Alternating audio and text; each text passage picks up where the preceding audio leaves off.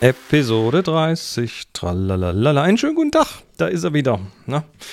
Ja, nach, äh, nach 4000 elektrischen Kilometern durch Osteuropa äh, bin ich wieder da. Und äh, gleich zu Anfang, das elektrische Fahren war komplett schmerzfrei. Es gab nirgendwo irgendwelche Lade- oder Reichweitenprobleme.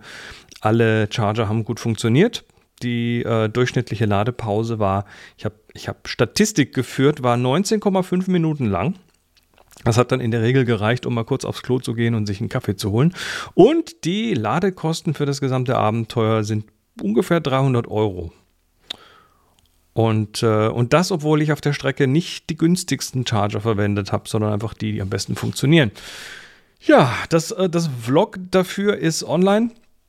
Noch nicht ganz fertig, aber wer äh, da mal reingucken möchte von unterwegs, ich habe dann doch diverse Sachen erzählt, erklärt und so weiter, äh, kann das gerne tun. tfttf.com slash scout, das ist auch verlinkt.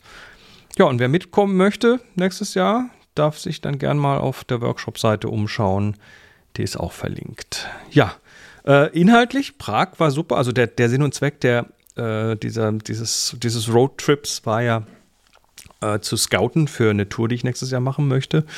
Ähm, über Berlin, Dresden, Prag, Wien, Budapest bis ins tiefe Transsilvanien. Ähm, das war klasse. Ich habe nicht alles gemacht, weil ich das ja zum Teil schon ganz gut kenne. Aber ich war dann nochmal in Prag, um mir das nochmal anzugucken. Ich war in Budapest. Budapest ist geil.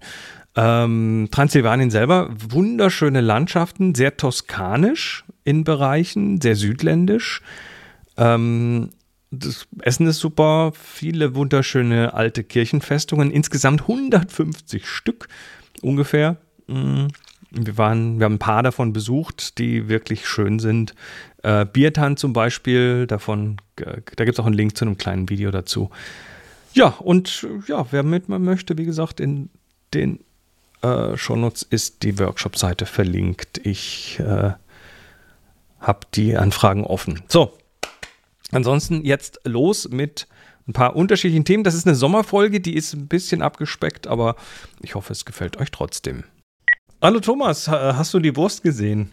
Welche Wurst? Achso, du meinst die, die Chorizo, die, die, die habe ich gesehen. Klein. Die habe ich gesehen. Und das Tolle ist, das Tolle ist, der Chris hat mir das gerade als Link geschickt und ich wusste es vorher. Du kanntest es schon. Ich, ich dachte, ich überrasche dich jetzt mit dem Thema. Also wir nehmen das hier schon ein paar Wochen vorher auf, das ist wahrscheinlich schon ein ganz alter Hut, aber ein, ähm, ja, was ist denn Etienne Klein? Etienne Klein ist Franzose, ist, ähm, lass mal schauen, ist irgendwie Astronom oder so?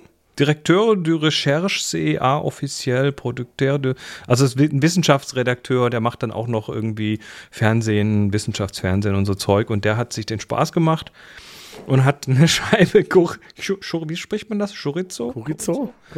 Also eine Scheibe Wurst äh, gepostet vor einem schwarzen Hintergrund und hat gesagt, das wäre ein Foto von Proxima Centauri, dem, dem 4,2 Lichtjahre entfernten äh, Stern von uns und das wäre vom James Webb Teleskop aufgenommen. This level of detail, a new world is revealed day after day, hat mir Google übersetzt aus dem Französischen. Ja, ich, äh, als, als, als na, Chorizo. Chorizo. Ja, ich habe in der Wikipedia die Aussprache nachgeguckt. Schön. Nachge Wie guckt man eine Aussprache nach? Äh, indem du den Wikipedia-Artikel aufmachst und meistens steht hinter dem Namen im internationalen phonetischen Alphabet. Ah, du kannst Aussprache. phonetisch, du kannst phonetisch. Ich bin Englischlehrer. Stimmt, du musst das können. Ich, ich frage mich immer, was die komischen Schnörkel da bedeuten. Ähm, also, wenn dich das interessiert. Kannst du mir das mal beibringen? Kann ich das beibringen? Das bringe ich jeden, jedes Jahr Menschen grundlegend bei. Man muss, also ich kann das in beide Richtungen. Ich kann transkribieren und lesen. Transkribieren muss kein Mensch können auf der Welt, ja. Das ist für, für Menschen wie mich wichtig, die mal so an der Tafel einfach sagen, das schreibt man so.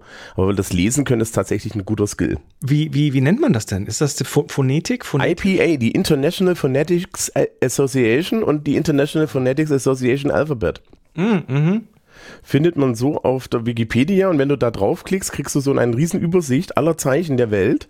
Ich konnte das mal so ein bisschen früher in, im, im Gummi, aber dann auch irgendwie halt, ja, so ein bisschen. Ähm, ja, na, man lernt das ja eigentlich in der Schule. Ich ja, total ab. eigentlich. Ähm, also aus meiner Sicht sollte man das eigentlich lernen. Und ähm, da hast du aber so eine Übersicht. Und wenn du diese Übersicht anklickst, dann rollen dir die Augen nach hinten und du kriegst Ja, Tränen, weil da steht halt dann, dass das ein lateralfrikativer Alveolar ist, ja. Und dann, okay, Ja. danke. Ja, und ähm, aber ja, man, man, ich kann dir das Herr mal Doktor, erklären. Herr Doktor, ich leide unter fortgeschrittenem Linguismus. Ja, ist ein Problem. Zurück zur Wurst. Zurück zur Wurst. Proxima Centauri. genau, also ähm, wo, wo landen wir, die- wo landen wir da jetzt? Weil das war natürlich ein schöner Witz. Äh, also ich fand's, ich fand's erstmal total schön. Ähm, ich hab's dann, also mir wurde das irgendwie über zwei Umwege reingespült und habe ich irgendeinen so einen Bericht noch beim ZDF gesehen. Also es hat richtig die Medien, äh, die, die in Anführungszeichen großen Medien erreicht. Sommerloch, ja. Das Sommerloch, genau. Der hat sich also den Spaß gemacht, hat da eine Scheibe Wurst vor schwarzem Hintergrund äh, fotografiert. Sieht auch ein bisschen wie so ein Planet aus, ne? So Jupiter daneben, sieht ähnlich aus. Und ähm, da sind, glaube ich, dann aber so ein paar Leute haben sich dann doch, äh, so die wissenschaftliche Community hat sich dann so ein bisschen auf den Schlips getreten gefühlt, glaube ich. Weiß nicht. Also Hm, weiß ich er hat dann, er hat dann später eine Entschuldigung gepostet und ähm, ich, was ich, also ich glaube, es geht halt auch so ein bisschen um so, naja, Medienkompetenz oder jetzt, jetzt wo gerade so eine, so ein James Webb irgendwie halt ständig neue Bilder macht, soll man halt kritisch bleiben und nicht alles als bare Münze nehmen, oder? Darf man seinen Augen noch trauen? Nicht mehr so ganz, ne? Äh, Moment, Moment, das fragt der Mensch, der mich jetzt hier seit ungefähr einem Vierteljahr mit, mit KI-Bildern belästigt, ja? so, Wie wäre der Prompt, den du einer KI geben müsstest, um dieses Bild zu machen? Würdest du sagen, a planet with red and white sprinkles in front of a black background? Oder würdest du dem eher das Prompt geben, a slice of chorizo on a black table? a slice of Spanish paprika uh, sausage uh, on a black table. In the shape of a planet. Das braucht man, glaube ich, gar nicht. Ich meine, weiß ich nicht, vielleicht kann es sein, dass es dann viereckig ist. Ähm, Viereckige Wurst. Also ich, also grundsätz, grundsätzlich ist, ist es ja aus der Sicht des Konstruktivismus so und so Quatsch, den eigenen Augen zu glauben. Dementsprechend weiß ich nicht, wie die Leute immer auf die Idee kommen. Weil wenn es danach geht, ist die Erde eine Scheibe. Eine wir Scheibe wissen ja, Wurst. die- ne? Ja, die Flat Earth, die, ne, du kennst das ja, die Flat Earth Society hat ja, Mitglieder um den ganzen Erdball herum. Ähm, und das, naja, also äh, ich weiß jetzt nicht. Das ist ja kein, das ist ja an sich keine Täuschung. Ich finde halt immer schwierig, wenn die Leute, da, wenn, wenn- das so, so gesagt, ja, das ist eine Medienkompetenzübung, das ist eine Medienkompetenzübung. Verlässlichkeit ist wichtig. Das Problem mit Fake News und so laut, lauter diesen Dingen ist ja eigentlich, dass sie genau sowas, was er da jetzt gemacht hat, nicht machen. Sondern dass es den Anschein hat, plausibler zu sein. Ja, also es hätte halt jedem auffallen können, dass das ein Bild von einer Wurst ist. Ja, Vielleicht, vielleicht zeigt uns das auch so ein bisschen, dass viele Menschen halt sehen, was sie sehen wollen. Dass die Wahrnehmung sehr, sehr beeinflusst wird durch das, was du, was du dir wünschst, dass sie wäre. Ich, ich, ich weiß das so aus dem Audiobereich. Da ist es ganz, ganz massiv. Ich habe ja äh, lange so, so Audioproduktionen gemacht und da sitzt dann so eine Band aufgenommen, da sitzt dann der Kunde nebendran, ich am Mischpult und mische ab. Also da macht man dann so Sound und Lautstärken der verschiedenen Dinge gegeneinander und dann sagt der Kunde, ähm, die Stimme ist aber, die, die Gesangsstimme ist, ist aber noch ein bisschen leise. Und ich, ich mit meiner Erfahrung weiß aber, nee, die passt genau so da richtig rein. Wenn ich die jetzt lauter mache, dann wird das nachher stören. sehen Also- Sie diesen Pegel, der ist richtig. Also drehe ich an dem Regler, an einem Regler, von den vielen auf dem Mischpult, ne, da sind ja 100 drauf oder so oder mehrere hundert. Und äh, in dem Moment sagt der Kunde, oh ja, jetzt ist viel besser, obwohl sich nichts geändert hat. Also die, die, die, der eine Sinn kann den anderen komplett überschreiben. Wusstest du, dass ein größerer Teil der Fahrstühle, die in der Welt existieren, eine Türschlusstaste hat, die nicht Nichts funktioniert? tut, ja. Mhm. Weil man herausgefunden hat, dass wenn die Leute da draufklicken, vergeht die Zeit weniger. Ähm, in New York die Ampeln genauso. Und du ist die ich glaube, 99 Prozent aller Ampeln in New York haben die Knöpfe haben, haben da nichts dran hängen. Ja, naja, gut, das ist in Deutschland ja ähnlich. Also. Na gut, also. Der Knopf, ist, der Knopf ist dafür da, dass die, Am also das ist abends funktioniert das vielleicht mal, dass das dann grün wird, ja, aber ansonsten ist es doch egal.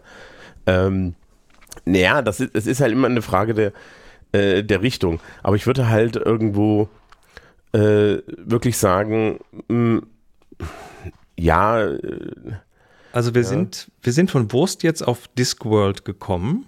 Und ja, also, ich komme in meinem Kopf jetzt von Discworld, was ja auch eine, eine Buchreihe ist von Terry Pratchett, komme ich jetzt auf ein altes Terry Pratchett Buch. Ich versuche gerade einen, einen, schönen runden Schluss für dieses Thema zu finden. Weiß ich weiß nicht genau, wie wir da rauskommen, aber ähm, es gibt eine, eine, eine, Geschichte von Terry Pratchett und zwar aus dem Jahr 1981 außerhalb dieser Discworld Geschichte. Strata. Und ich meine Strata oder Strata, die im Prinzip ja so ein Vorläufer von Discworld ist. Und die möchte ich an dieser Stelle einfach mal sehr schön empfehlen, weil da geht es auch um eine scheibenförmige äh, äh, das ist, im Endeffekt ist Strata die, so, so, so ein Testballon gewesen. Mhm. Weißt du, was meine Lieblingsstelle in Strata ist? Ähm, sag's mir wie die, wie die am Anfang relativ weit vorne diese, der eine Terraformer rausgeschmissen wird, weil er einen Dinosaurier-Skelett ja. ins Stratum gelegt hat, das ein Schild trägt, Atomwaffen sind schädlich. Richtig. Nee, Atom, äh, keine Atomkraft oder so. Und, und dann wird, dann wird im Buch noch geschrieben, dass äh, die Museen, der, die Keller der Museen dieser Welt voll sind mit solchen Artefakten, die sich die Wissenschaft nicht erklären kann. Ja, das ist da ja auch so. Die also her es gibt, es gibt ja immer, auch wenn das nicht stimmt und man mir bitte gar nicht erst irgendwie zuschreibt oder so, weil ich weiß, dass es nicht stimmt. Es gibt ja immer diese, ein bisschen diese Vorhaltung, dass wenn, wenn die Archäologie keine Ahnung hat, was irgendetwas bedeutet, dass ein kultisches Objekt ist. Ja, ja. natürlich. Also, vielleicht, vielleicht wird die äh, von Etienne Klein die Wurstscheibe dann irgendwie auch mal zum ja, also als Kunst verkaufen, an die Wand kleben und verkaufen ich, ich finde halt, dass so, so eine, weißt du, so eine Scheibe dorthin legen und zu sagen, das ist, das ist, das ist ein Foto vom James Webb, ist vollkommen okay. Sich hinzustellen und Geschichten zu erzählen.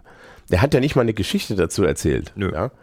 Also, ähm, also du, du meinst, es ist noch weit weg von Flat Earthertum und so weiter. Die, ja, nee, die große Gefahr, die große Gefahr einer gemeinsamen Erzählung, eine gemeinsame Erzählung über die Welt nicht mehr zu haben, ist erstens schon vorbei. Das ist schon so, dass viele Menschen keine gemeinsame Erzählung der Welt mhm. mehr haben.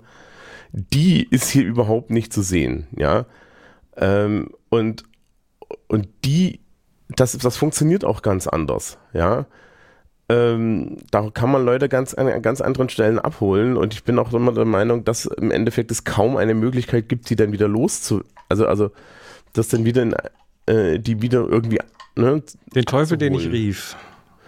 Ja, naja, das ist, ist, wenn du einmal, wenn du einmal, wenn du einmal abgebogen bist in eine alternative Realität, dann bist du halt da. Naja, dann äh, trotzdem würde ich sagen, die Wurstscheibe lassen wir es mal als harmlosen ja. Spaß und äh, gucken aufs nächste Thema. Thomas, wir müssen über Sprache reden. Na, eigentlich müssen wir über Bilder reden, aber eigentlich über Sprache. Du hast mich, da, du hast mich da angetickert. Ähm, ja. Es geht um Alphonse Mucha. Mucha, spricht man den so? Ich glaube. Ist ein Künstler aus dem, aus dem Art Nouveau-Bereich. Ja. Alphonse Mucha, ein tschechischer Künstler. Und er hat äh, so, so, eine Stilistik geprägt, äh, eben Art Nouveau. Man, man google mal, da ist also echt, ja. echt schöne Sachen, die auch sehr ikonisch sind. Und die, die, ich erkenne die wieder. Wenn ich die sehe, dann sage ich, oh ja, das habe ich schon so. Ja, also gesehen. ich erkenne, ich erkenne Art Nouveau wieder. So, und äh, jetzt hat er eine äh, Künstlerin. Genau, eine, genau, das, das ist das, was ich dir geschickt habe. Eine amerikanische Fantasy-Künstlerin ist das. Genau. Die, Die hat das mal probiert, das nachzubauen mit, mit, äh, mit KI-Hilfe. Genau. Und kommt am Ende auf den Schluss. Also ich finde, ihr, ihr, ihr, Schlusssatz ist halt, im End, äh, die KI ist ein toller Künstler. Also sprich, ja, du gibst dem Ding einen Prompt und dann malt dir das irgendwas sie ist ein miserabler Illustrator. also ich bin ja dann jetzt, ich habe ja jetzt mir mal mehrere Threads von ihr angeguckt und das eine ist halt tatsächlich dieses, äh, äh, also da geht sie so in so ein Red Hole und, und, und erzählt auch ein bisschen, was für Prompts sie da verwendet hat. In diesem Fall nicht Dali, sondern Mid Journey, was so ein Konkurrenzprodukt quasi ist. Und ähm, hat dann da äh, ja erstmal Probleme, also sie kriegt die Stilistik so einigermaßen hin, aber dann stimmen halt Detail, ganz viele Details nicht. Da sind dann einmal die Augen komisch und dann die Hälse und äh, das ja. und, und sie, ich, ich sehe da so ein Ding, was ich tatsächlich auch bei mir gesehen habe, nämlich so diese Reise durch das, äh, das tiefe Tal des Prompt-Building, des Prompt-Designs, mhm. weil du musst ja versuchen, sprachlich irgendwie das zu erklären, was du da bekommen möchtest. Und das ist halt, unsere Sprache hat halt eine erstaunlich geringe Datendichte. Nein. Doch. Doch. Nein. Nein. Die, die Sprache, nein. Sprache hat 39,15 Bits pro Sekunde. Ähm, mir wurde, das wurde mir jetzt schon öfter, also, also ich habe mir wurde das schon öfter gesagt. Ich habe dann auch so Menschen gehabt, die, ja, da gibt es Informationstheorie. Und ich denke mir so, ja, das ist putzig. Das ist, wenn, das ist ungefähr so wie, wie BMI. Ja. Ja. Also BMI, ne, oder, oder äh, Gehirnumfang misst Intelligenz. Ähm, die Informationsdichte von Sprache funktioniert an sich nicht so und das ist das große Problem von Computern und deswegen finde ich auch diese informationstheoretischen äh, Ideen. Das sind ja so und so viele Bits, finde ich komplett bescheuert. Ja, ich, ich bin ja voll bei dir. Ich, ich will ja da jetzt, also ich will hier gar keine große Diskussion lostreten, aber die, die, die, die Reichhaltigkeit unserer Sprache, die funktioniert ja nur, wenn sich sowohl Sender als auch Empfänger in einem ähnlichen Framework befinden und beide sehr viel Informationen bereits haben. Ja, also wie, die ein, gehen wir mal so über die Eindeutigkeit von Sprache los. Ne? Zum Beispiel, ähm, er beobachtet die Frau mit dem Fernglas. Ähm, er beobachtet die klar. Frau mit dem Fernglas. Ja, das liegt daran, dass das, das liegt daran, dass die meisten Leute nicht in der, in, in der Lage sind, eine anständige Pronomenreferenz zu machen. Es ist mir völlig egal. Das, das ist eine sprachliche Aussage, die, die, die jetzt von der Empfängerseite interpretiert werden muss. Und zwar in einem Kontext. Ja, nee, ist schlechte Grammatik. Nee. Hier, ich habe ich hab noch so ein paar Beispiele. Ja, ja, ich ähm, weiß, wie das funktioniert. Die, dieser Bereich wird zur Verhinderung von Straftaten durch die Polizei überwacht. Ähm, ja. Du, du, musst den Kontext haben, dass die Polizei eher gegen statt für Straftaten zuständig ist. Nee, ich hätte jetzt gesagt, das finde ich nachvollziehbar. Aber. Ähm, Sonst hört ja auch die Straftaten durch die Polizei begangen werden können. Ja, ja, das ist, ich habe das schon so verstanden, wie es gemeint ist. Ja, ja. Aber, aber, ähm. du, aber du hast eine Interpretationsleistung erbracht, die, ähm, hm. die nur deshalb funktioniert, weil du weißt, was eine Straftat ist, was, was die Polizei für Aufgaben hat und so weiter. Ja? Du, musst, du musst selber viel Information mitbringen bereits, um das, was da gesagt wird, korrekt zu interpretieren. Und bei einer KI, die heute Bilder machen soll, der man also quasi äh, quasi per Definition limitierte Informationen gibt, kann man nicht erwarten, dass exakt das rauskommt, was man will, wenn man das versucht in, in, in einem in fünf Worten zu beschreiben. Oder bist du, bist du da nicht beim? Ähm, also, Computer haben keine Ahnung, was Sprache macht. Das haben sie bis heute nicht. Ja. Ja, und wenn, wenn du das testen willst, versuch mal bei Siri einen Termin einzurichten. Ähm, also ja, das geht, aber nur, wenn man spricht wie ein Idiot. Ne? Also es wird uns ja immer versprochen, dass ich mit solchen virtuellen Assistenten, ja. ja, wie Siri und wie Cortana und wie sie alle heißen, eigentlich sprechen sollen können wie ein normaler Mensch. Ja, das geht so das, nicht, das wissen wir alle. Das genau, sondern du sprichst wie ein Mensch, der, der mit einem Roboter spricht. Und zwar einem, ne, also wir würden nicht mal so mit unseren Kleinkindern sprechen. Ja, vor, vor, allem, vor allem äh, entwickeln wir äh, oder entdecken wir Shortcuts. Also wenn ich heute einen Timer will von meiner Siri, dann sage ich nicht, hey, so und so, ähm, mach mir mal einen Timer für so und so, sondern ich sage drei Minuten. Und das ich weiß, dass das System das so interpretiert. Also man entwickelt Shortcuts miteinander und das ja, macht man ja bei, bei Sprache auch so mit Untermenschen. Ja, aber die funktionieren über kulturelle Konstrukte in deinem Kopf. Und da ist genau das Problem.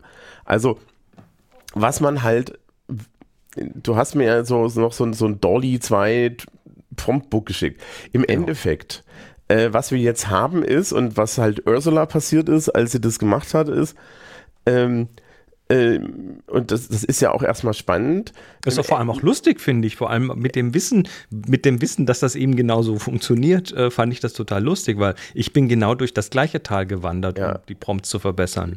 Also man muss dazu auch sagen, sie hat da sehr viel Spaß bei gehabt. Ja. Das also merkt man ist, auch, ja, ja. ne, Also ähm, das ist überhaupt nicht negativ oder sowas.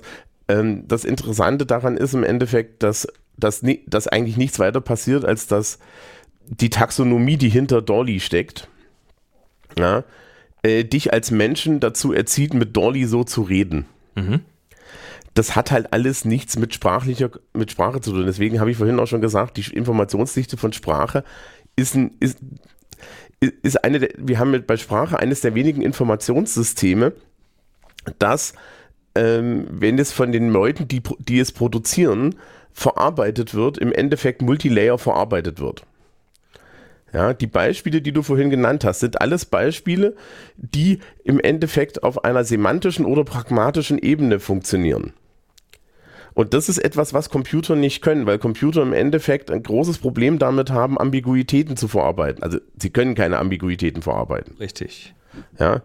Jetzt, Ähm, jetzt, jetzt frage ich mich aber, wenn du sagst, okay, dann, dann erziehen uns diese Systeme anders zu sprechen oder anders zu schreiben. nee, ander, ja, Ist zumindest das- anders mit ihnen zu schreiben und zu Ist sprechen. das aber nicht immer so? Du hast ja ähm, Empfänger, sagen wir mal bei dir, du stehst vor einer Klasse und erzählst was und die Klasse äh, hat aber einen anderen Frame of Reference für irgendwas und dann passt du doch dann die, die, die Art und Weise, wie du was erklärst, an, damit sie es besser verstehen, oder nicht? Nee, ich maul sie an, erkläre ihnen, warum ihr Frame of Res Reference schlecht ist und dann ähm, erkläre ich ihn, dann erweitere ich ihren Rahmen. Das ist Bildung. Okay. Ähm, aber ich kann, ich kann dir ein schönes Beispiel machen. Also du hast vollkommen recht. Ich unterrichte ja unter anderem englische Grammatik. Ja. Und das mit Menschen, die auch von Mittelschulen kommen, so heißt in Bayern die Hauptschule, je nachdem, wo du in Deutschland bist, heißt sie ja anders. Ja. Und diesen Menschen wird sehr oft nicht das Standardvokabular zur Beschreibung grammatikalischer Begriffe beigebracht. Mhm. Ja, also Substantiv, Verb und so weiter, sondern die benutzen diese Begriffe, die in der Grundschule eingeführt Tu-Wort. werden. Tu-Wort, Dingwort, genau, Fürwort. Sachwort. Ja, und dann treffen die natürlich, dann treffen diese Menschen auf mich, der sich hinstellt und sagt, ja, meine Damen und Herren, was ist ein Possessivpronomen? Ja, aber das ist ja schon wieder eine ganz neue Abstraktionsebene für die Menschen. Genau, und deswegen stelle ich mich dahin und sage, okay, den Blick kenne ich. Jetzt, ja, das ist ein bisschen Latein und äh, das Wort Pronomen kann man ganz einfach erklären. Für den Das Namen. steht nämlich im Namen. Ja. Das steht für ein, das steht für ein Substantiv, Pronomen. Ja, und so. Und ähm, das ist eine Erweiterung dessen. Das ist vollkommen okay. Ja, was du halt mit dieser, mit, mit, mit, mit, mit diesen Computern machst, ist im Endeffekt, du lernst eigentlich eine bestimmte Art von Englisch. Das ist wie Business Englisch. Das wurde ja auch erfunden, damit Menschen, die eigentlich nicht miteinander kommunizieren können, so eine Lingua franca des Kommunizierens haben. Und jetzt gibt es halt anscheinend KI-Englisch. Aber ist das schlimm?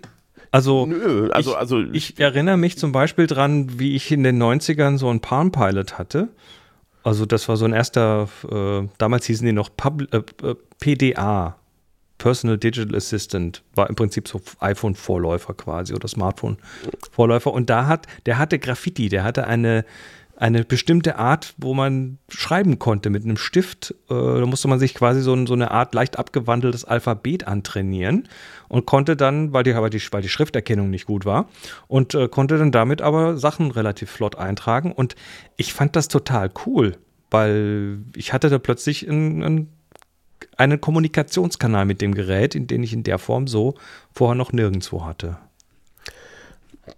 Das Nee, ist so ein also bisschen wie eine neue Sprache lernen. Du bist im Ausland, du Ja. kommst nicht irgendwo klar und dann äh, hast du die wichtigsten Brocken gelernt und kannst dann mal äh, fragen, wo es denn zum Bahnhof geht. Und da ist es ein Erfolgserlebnis. Nee, schlimm ist daran nichts, außer wenn ähm, in so einem, da ist ja jetzt wieder so viel Überschwang überall drin, daraus wieder vollkommen falsche Schlüsse gezogen werden. Und gegen den Schluss, dass Sprache äh, am Ende dann so, so, ja, dass Sprache zu wenig Informationen gibt Oder zu wenig präzise ist. oder zu, zu unpräzise ist, ähm, würde ich mich grundsätzlich immer wehren, Ja, wobei ich bei unpräzise jetzt sagen würde, technisch gesehen ist das richtig. Auf der anderen Seite ist genau die Ambivalenz und die, und die Möglichkeit, dass ich sprachlich halt ähm, Dinge unge ungenau ausdrücken kann, die ist total praktisch. Und es kommt halt auch wieder darauf an, welchen Teil der Sprache ich thematisiere, weil es gibt einfach mal äh, Teile, Dinge in Sprache, die sind fest und wenn die nicht funktionieren, dann zerbröselt dir das. Ja, Und ich wir glaube- reden eigentlich die ganze Zeit von Semantik und Pragmatik, wo Dinge passieren. Mhm. Wir reden ja nicht von dem kompletten Unterbau. Und ich denke, dass gerade so Ambigu Ambiguitäten wahrscheinlich auch mit verantwortlich dafür sind, dass, dass Literatur funktioniert und dass, äh, dass Kunst in dem Bereich funktioniert. Ich, äh, ich überlege gerade, also wenn du heutzutage moderne Gedichte liest, ja, äh, ich, ich habe jetzt hier jetzt auf die Schnelle nichts liegen, das liegt leider im anderen Raum. Es gibt, ähm, es gibt zum Beispiel so ganz tolle, so, so, so ganz tolle äh, Gedichte von Andrea Gibson. Und da gibt es so ganz kurze, ja, über Depression oder so. Das sind drei Zeilen. Und da ist im Endeffekt ein Sprachbild drin. Dieses Sprachbild, das wird ein Computer niemals verstehen, aber es ist, ist ja, Ich schaue Ähm, Andrea Gibson nach. Ja, da ja. habe ich jetzt aber auch keine guten Beispiele hier. Na, dann lassen wir das als Hauf. Haufaufgabe für die also- Hausaufgabe für die Zuhörenden. Oder, oder zum Beispiel, wenn du jetzt, ähm, ich hatte letztens irgendwie über, mit jemandem über Harry Potter geredet und meinte dann auch so, ich fand die Filme am Anfang ganz furchtbar, weil die Ästhetik dieses Filmes überhaupt nicht mit der Ästhetik, die sich in meinem Kopf generiert hat, übereingestimmt hat. Und es ist was ganz Spezifisches. Ähm, Harry Potter und auch andere britische Fantasy-Sachen, auch modernere Sachen, haben immer, wenn es um Magie geht, fällt es in so einen viktorianischen Stil Ja, zurück. ja, ja. Und das, das macht mich immer wahnsinnig. Warum? Okay, aber ne, Weil, weil, es, weil es gewisse Stereotypen bedient. Ja, aber keine bei mir. Nicht bei dir, aber bei vielen anderen ja. Und ich vermute mal, ich, ich vermute sogar sehr stark, dass es an der Stelle äh, tatsächlich äh, Auswertungen gibt über was, was läuft, was läuft nicht, weil letztend- letztendlich wollen die ja mit den Sachen auch Geld verdienen. Und das sind aber, das ist aber dann halt, also Literatur funktioniert darüber, dass wir uns Dinge vorstellen können, darüber, dass Dinge am- ambivalent sind. Und das funktioniert über die oberen Teile von Sprache. Das heißt also, dass Begriffe zum Beispiel ähm, nicht, nicht eindeutig sind oder mehrdeutig sind. Das, äh, du hast ja vorhin diese, diese, im Endeffekt diese Zuordnungsprobleme in Sprachen gehabt. Ja. Ja, bei Terry Pratchett gibt es auch so einen schönen Spruch. Ähm, ja, Kinder haben kein Problem mit Blutvergießen, solange das Blut von den Menschen vergossen wird, die es verdienen. kann, man mal in Ruhe, kann, kann man mal in Ruhe drüber nachdenken, auf wie viel Bedeutung das hat. Ah, Ja, weil das, also, also du hast halt, du hast halt solche Probleme wie das, das, das sind übrigens Probleme in germanischen Sprachen. Das ist das nächste. Ja, im Chinesischen hast du andere Probleme als im Deutschen oder im Englischen. Wir haben jetzt die ganze Zeit einfach wirklich auch Probleme aus Sprachenräumen genannt, die Ja, wir natürlich. selber haben. So, äh, ähm, im, im, soweit ich weiß, und das ist es soweit ich weiß, aber das weiß ich eigentlich relativ gut, das Chinesische macht eine, macht eine Unterscheidung der Bedeutung eines, die haben, die haben ja so feste Lautpaare im Endeffekt, über die Tonhöhe. So, das heißt, in welcher Tonhöhe du ein Wort sprichst, hat es eine unterschiedliche Bedeutung. Und die müssen nichts miteinander zu tun haben, weil das ansonsten wird es ja keinen Spaß machen. So, ne? das heißt also im Endeffekt ist es, ja, Ja gut, wir, wir, wir werden es nicht komplett zu Ende durchdröseln können, aber ich finde, ja, naja, also was ich halt ganz spannend finde, ist, äh, äh, wenn dann so der Ansatz kommt, ja, das ist ja ein Problem der Sprache, ja, äh, das ist das Einzige, wo ich mich dagegen wehren würde. Und das ist ja das Spannende, wenn wir jetzt zurück nochmal auf den Anfang kommen. Ne?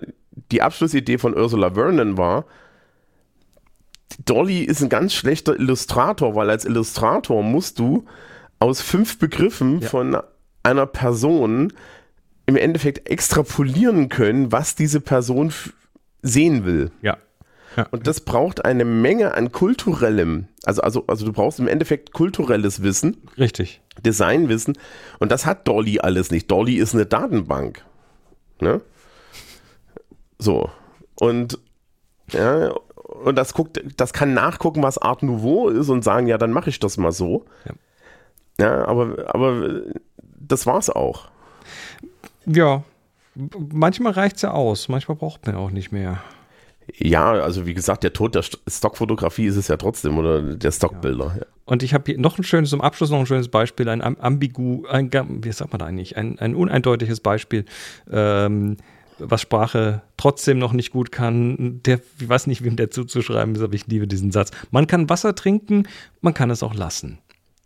Ähm, ja, ach, das geht noch. Weißt du, was mein Lieblingswort im Deutschen ist? Hm? Oder eins meiner Lieblingswörter? Eine Mädchenhandelsschule. Genau, und damit äh, machen wir jetzt hier den äh, Stöpsel drauf. Danke, Thomas, für deine Zeit. Ja, hier noch ein Thema, was ich ähm, persönlich total spannend finde. Da habe ich jetzt keinen Gast dazu. Aber ich habe es ich auch schon an anderen Stellen besprochen, aber ich finde es einfach so sagenhaft gut, was da gerade geht. Wir sind wieder im Space, wir sind bei James Webb, dem James Webb-Teleskop. Ähm, und dessen erstaunliche Instrumente, und da möchte ich jetzt noch nicht mal über aktuell über das Thema äh, Teleskope und Kameras reden, sondern über dessen Infrarot, ähm, äh, Quatsch, über dessen Spektroskop was unglaublich feine Dinge ähm, sehen kann, unglaublich feine, ja zum Beispiel äh, Spektralverschiebungen. Und ähm, eine der Missionen des James Webb Teleskops ist ja das Finden von Exoplaneten. Also Planeten, die um andere Sterne äh, sich bewegen. Kreisen, darf man Kreisen sagen? Sind ja keine Kreise, sind Ellipsen. Egal, sie kreisen um andere Sterne. Und äh, da gibt es natürlich verschiedene Methoden und ich bin so fasziniert davon, wie das gemacht wird. Also Methode 1, Direct Imaging. Ne? Also man sieht sie einfach, wenn man entsprechend gute ähm, Teleskope hat, wenn die Sachen nicht so weit weg sind. Das geht aber wirklich nur sehr begrenzt, weil, naja, die sind halt teilweise so weit weg, dass man den Stern eigentlich auch nur noch als, als Lichtpunkt sieht. Äh, dann gibt es eine, eine Transitmethode, die imaged quasi die Helligkeit des Sterns, wie sie sich verändert, wenn vor ihr ein Planet vorbeizieht. Und das, ja, das sind auch quasi, wenn man sich anschaut, also wenn man sich mal anschaut, wie groß zum Beispiel die, die Erde im Vergleich zur Sonne ist, dann sind das auch wirklich winzigste Helligkeitsveränderungen und die muss man auch oft mehrmals messen, bis man dann sich sicher sein kann, dass das äh, ein Himmelskörper ist, der da quasi regelmäßig vorbeizieht. Fand ich, fand ich toll. Ähm, Lensing, Lichtpfade durch von Sternen äh, oder Lichtpfade von Dingen verbiegen sich durch die Schwerkraft des Sterns. Das ist auch noch eine Methode. Also wird quasi durch Schwerkraft wird das Licht gebogen. Aber am allerschönsten sind die letzten zwei, die ich faszinierend finde, die beide im Prinzip, Prinzip ein ähnlich, also ähnliches Prinzip haben und zwar bewegt sich der Planet durch die Schwerkraft um den Stern, aber der Stern bewegt sich auch ein ganz winziges bisschen um den Planeten. Ne? Die beeinflussen sich gegenseitig.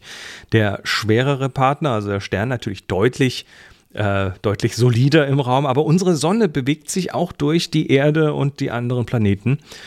Und da gibt es jetzt zwei Methoden, die da auf, diesem, ähm, auf dieser Bewegung basieren. Das eine äh, wird, glaube ich, also ich, ich nenne es jetzt mal die Wobble-Methode weil äh, wenn der, wenn die, die, die, der Orbit des Planeten quasi ähm, also nach oben, unten, rechts, links geht, von uns aus gesehen, also nicht auf uns zukommt, von uns weggeht, dann bewegt sich ja, dieser Stern natürlich seitlich und äh, mit entsprechend guter Auflösung lässt sich das zeigen, dass dieser Stern sich quasi so ein bisschen, dass er so ein bisschen kreist. Und das zweite ist, ähm, wenn jetzt der Planet, der Orbit des Planeten so läuft, dass er auf uns zukommt und von uns weggeht, dann wird auch die, der, der Stern, um den der Planet sich bewegt, auf uns zukommen und von uns weggehen.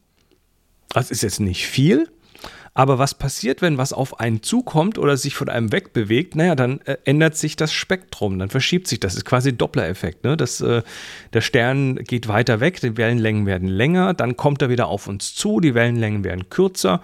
Und diese minimalsten Farbverschiebungen des Spektrums von dem Stern, das lässt sich tatsächlich messen.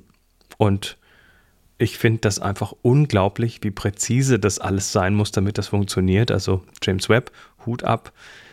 Es ist. They are sciencing the shit out of it.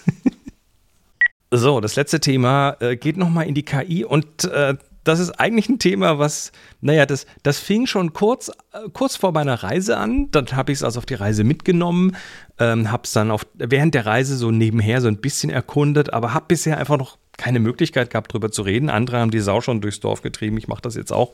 Und zwar geht es um Stable Diffusion. Ich habe ja hier schon reichlich über DALI geredet und äh, die Fähigkeiten dieses Systems ähm, aus Textbilder zu machen ähm, ja, das war so ganz gut oder erstaunlich gut.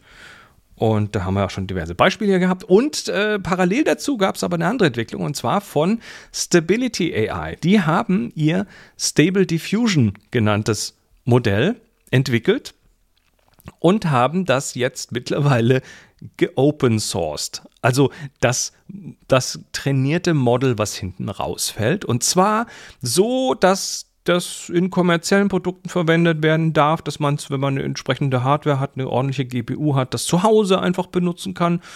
Ähm, Im Gegensatz zu OpenAI, die das ja komplett, die da komplett auf ein Bezahlmodell äh, setzen und dieses äh, selbst trainierte eigene Model quasi ja unter Verschluss halten und nur über eine API zugänglich machen gegen Kohle sind die mal eben aus meiner Sicht quasi schon fast disrupted worden durch Stable Diffusion. Und äh, Stable Diffusion hat auch ein Businessmodell, aber die sagen halt, äh, dass sie auf andere Art und Weise an äh, die Kohle kommen. Und das bedeutet aber, dass du und ich und wir alle, wenn wir wollen, jetzt und entsprechende Hardware zur Verfügung haben, ja, mit eigenen Ressourcen Bilder machen können, die so gut sind wie DALI 2, teilweise sogar besser. Ich bin da dann doch sehr positiv überrascht. Alle Bilder in dieser Ausgabe sind übrigens aus Stable Diffusion ähm, rausgefallen. Sind Prompts, die ich reingeworfen habe. Besonders stolz bin ich auf den Frosch, der tatsächlich quasi auf Anhieb, ich glaube, ein, zwei Prompts ähm, getestet, Iterationen gemacht und dann kam der schwarz-weiße Frosch raus. Ähm, sagenhaft sagenhaft. Nur ja, jetzt ähm, auf jeden Fall, da werden wir auch in der nächsten Folge noch mal ein bisschen mehr drüber reden, weil es ist tatsächlich, ich glaube, das läutet eine Sache ein, die, äh, ja, die, die vieles verändern wird. Ähm, bei Dali war ich, als die dann auf Bezahlmodell umgestellt haben, nach der Beta, nach der öffentlichen und halböffentlichen, äh, war ich dann schon so ein bisschen gedämpft vom Gefühl her. Ich dachte, hm, äh, muss das jetzt sein? Das das verlangsamt die Entwicklung an der Stelle. Äh, Stable Diffusion hat das einfach wieder aufgemacht, weit aufgemacht. Und ich möchte an dieser Stelle nur ganz kurz auf einen Artikel hinweisen in netzpolitik.org. Die schreiben, beziehungsweise der Sebastian Meineck dort schreibt im Kulturbereich, äh, ja, ein, äh, ein Artikel, aus dem ich jetzt noch mal ein paar, paar Sätze zitieren möchte. Titel ist Der Anfang von etwas Großem. Untertitel mit Stable Diffusion ist erstmals eine Software frei verfügbar, die Texte in beeindruckend gute Bilder umwandeln kann. Ich glaube, damit beginnt eine Medienrevolution. Ein Kommentar mit vier Prognosen. Ja, und dann macht der Sebastian eben vier Prognosen, äh, die ja, ich sag mal, die Dystopie kommt auch drin vor, aber es ist schon, eine sehr positive Sache. Also Prognose 1, unsere Welt wird buchstäblich schöner. Ähm, ich lese mal ein bisschen so, etwas liest man selten auf netzpolitik.org, aber ich blicke mit Begeisterung und Optimismus auf unsere digitale Zukunft, zumindest in Sachen Text-zu-Bild-Generierung. Halbherzig bebilderte Online-Artikel, schnöde T-Shirt-Motive, hingerotzte CD-Cover, Stockfotos aus der Hölle, all das und mehr kann bald der Vergangenheit angehören. Dank Text-zu-Bild-Generierung können alle in kurzer Zeit erstaunlich schöne Bilder schaffen. Nicht mehr handwerkliches Unvermögen wird der Grund für die fade Bebilderung unserer Umwelt sein, sondern allein fragwürdiger Geschmack. Und das ist ein Riesenfortschritt. Ja, bin ich voll bei Sebastian.